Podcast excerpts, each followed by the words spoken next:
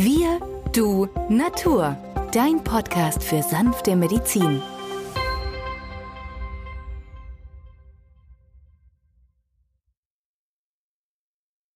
Hallo und herzlich willkommen zu einer neuen Folge von Wir, du, Natur, deinem Podcast für sanfte Medizin. In der heutigen Folge geht es um den Heuschnupfen. Mein Name ist Benjamin Hartlieb. Ich bin Osteopath und Heilpraktiker und mit mir am Mikrofon ist natürlich wieder der Arzt, Biologe und Chemiker Peter Emrich. Hallo Peter. Hallo Benjamin. Peter, beim Heuschnupfen handelt es sich ja um eine erworbene, manchmal auch angeborene Überreaktion des Immunsystems auf bestimmte Stoffe, die sogenannten Allergene.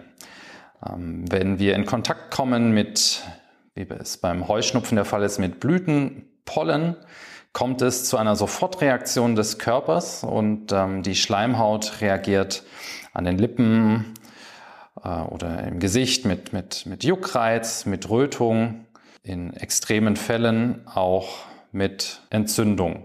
Abzugrenzen von den allergischen Sofortreaktionen, vielleicht so viel vorneweg, sind die sogenannten Unverträglichkeiten, also eine Laktoseintoleranz, Fructoseintoleranz, Histamin oder Glutenunverträglichkeit hat erstmal nichts mit einer Allergie zu tun, sondern läuft über einen anderen Mechanismus. Peter, kannst du uns als Arzt erklären, was eine Allergie denn nun genau ist im Gegensatz zu den gerade erwähnten Unverträglichkeiten? Also im Labor können wir bei unseren Patienten, wo wir den Verdacht einer Allergie haben, das Immunglobulin E analysieren. Und wenn der Wert über 100 ist, dann liegt deutlich eine Überreaktion des Immunsystems vor. Interessanterweise geht es ja gegen Pollen oder irgendwelche Substanzen, die schon seit Jahrmillionen auf unserer Erde sind. Und interessanterweise hatten wir bis vor 50, 60 Jahren damit keine Probleme. Also irgendwo ist der moderne Mensch sensibler geworden oder wir reagieren mit unserem Immunsystem über. Es gibt auf der anderen Seite noch die Immunglobuline G1 bis G4. Meistens passt man IG1 bis G3 zusammen und isoliert dann das Immunglobulin G4. Das sind eher solche Hinweise auf Unverträglichkeitsreaktionen, aber manche diskutieren diese immunologische Reaktion auch dadurch, dass wir viele solcher Substanzen gegessen haben. In der Praxis sehe ich das immer wieder, wenn ich nun solch eine Untersuchung mache und den Patienten sage, mit der oder der Substanz haben wir einen erhöhten IgG-Wert erreicht, lassen Sie bitte den, die oder die Substanz drei bis sechs Monate weg, so dass es darunter in dieser Zeit dem Patienten deutlich besser geht. Das heißt also, irgendwo ist das System überreizt. Wie auch immer, wir müssen ein überdrehtes System ausbalancieren.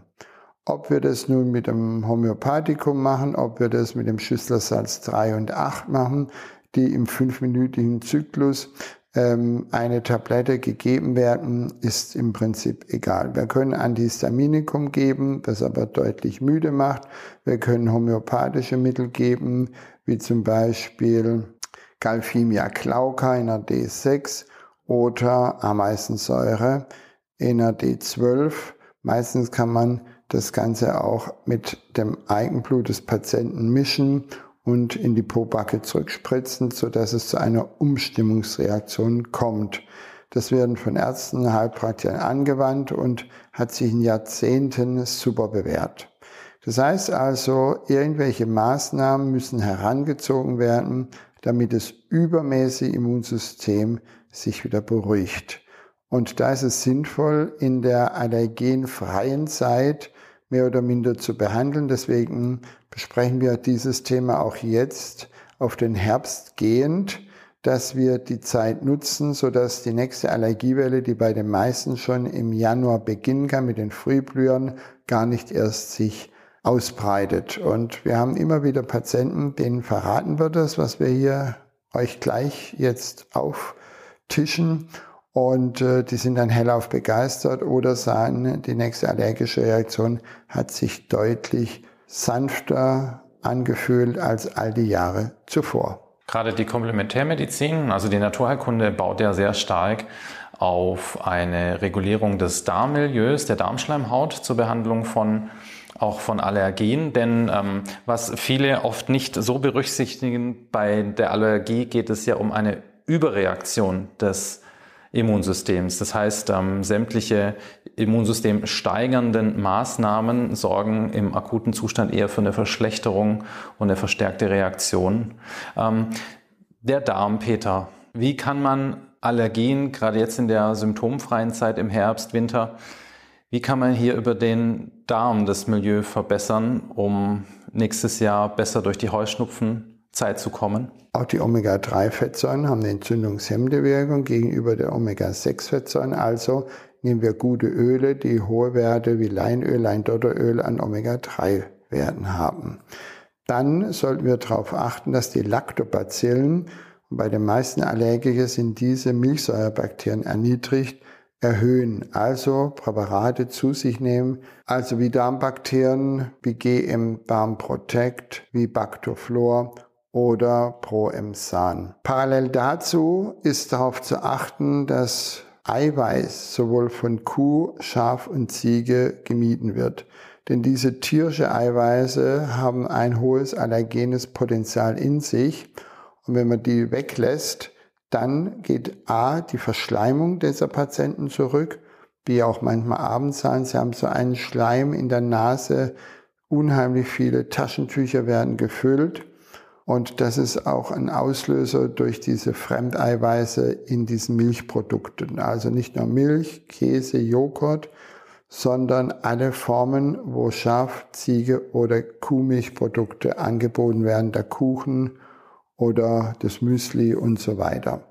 Also Alternative wäre Hafermilch, Sojamilch, Reismilch für das Müsli und die Eier sollte man auch weglassen, also die Hühnereier, weil das einfach eine zu starke Eiweißbelastung ist. Hat man das Ganze stabil das Jahr drauf, können die meisten Patienten alle diese Substanzen, die ich jetzt gerade genannt habe, wieder zu sich nehmen. Es muss die Narbe abheilen. Das heißt, wir haben uns verletzt, da bildet der Körper so einen Schorf und wenn wir diesen Wundschorf immer wieder abkratzen, dauert es Wochen, bis diese Wunde sich vollständig geschlossen hat und eine Narbe entstanden ist. Und genau so müssen wir auch hier diese auslösende Agenzien weglassen, damit sich der Darm beruhigt. So, das ist eigentlich das gesamte Geheimnis. Und wenn man dann noch den Weizen weglässt oder glutenhaltiges Getreide wie Roggen, und auf Mais umschaltet, auf Amaranth, auf Quinoa, auf Kartoffel oder Reis, dann haben wir eine gute Alternative. Und das sollen die Patienten einfach nur anwenden und sie werden staunen, dass nach einer kleinen Umstellungszeit im Alltag alles wunderbar läuft. Man hat keine Hungergefühle, man muss nichts auf verzichten, man kann auch selber Eis herstellen, also man nimmt Schlagsahne, denn Fett ist ja Buttersahne, ist ja erlaubt. Und dann kann man frische Früchte drunter heben, selber eingefrieren und hat sein eigenes Eis. Man kann das noch ein bisschen mit Zimt oder irgendwelchen anderen leckeren Gewürzen ähm, schmackhaft machen. Und deswegen, wir haben keinen Verzicht auf alle Bereiche. Und das ist das Wunderbare, dass wir das unserem Patienten mit Hand in die Hand geben können. Eine ausreichende Grundversorgung mit den wichtigen Vitalstoffen gilt es ebenso nochmal zu betonen, vor allem die Vitamine E und C, ähm, also wie Magnesium, Zink und Selen, Calcium, alles Baustoffe, die auch im Allergiegeschehen sehr, sehr wichtig sind.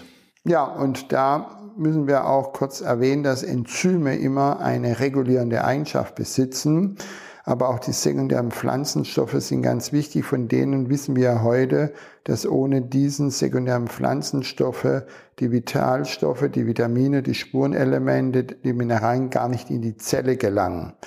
Und auch diese benötigt der Organismus. Und die vierte Abteilung sind die sogenannten Postbiotika, nämlich das sind lysierte Lactobacillen, also lysierte Milchsäurebakterien. Und man hat herausgefunden, dass wenn die Bakterien untergehen, ein zusätzlicher Reiz auf die Darmschleimhaut erfolgt und dadurch immunologische Zellen freigesetzt werden oder ein Überdreh des Immunsystems sich harmonisiert. Die vier Komponenten, die ich gerade genannt habe, habe ich in einem Fertigprodukt, das heißt Regulat Pro Immune. Davon gebe ich meinen Patienten nicht nur in der Infektionszeit jetzt im Herbst, sondern auch zur Prophylaxe im beschwerdefreien Intervall zwei, dreimal am Tag 10 Milliliter, das sind zweimal ein Esslöffel. Und die meisten der Patienten, die das so in den letzten Jahren gemacht haben, hatten im Frühjahr eine freie Nase, keine allergischen Symptome mehr. Und das bedeutet, dass der Organismus sein Gleichgewicht wieder gefunden hat. Und dann ist es wurscht, egal welcher Auslöser da hinten steckte, welcher Pollen das war, welche Hausstaubmilbe oder, oder, oder. Super.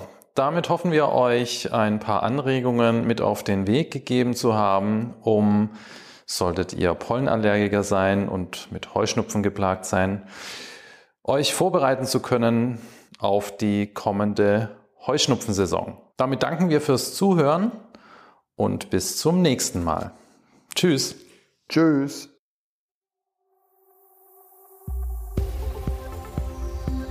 Wenn dir dieser Podcast gefallen hat, freuen wir uns über deine positive Bewertung. Damit hilfst du uns, diesen Podcast bekannter zu machen. Wir danken dir dafür.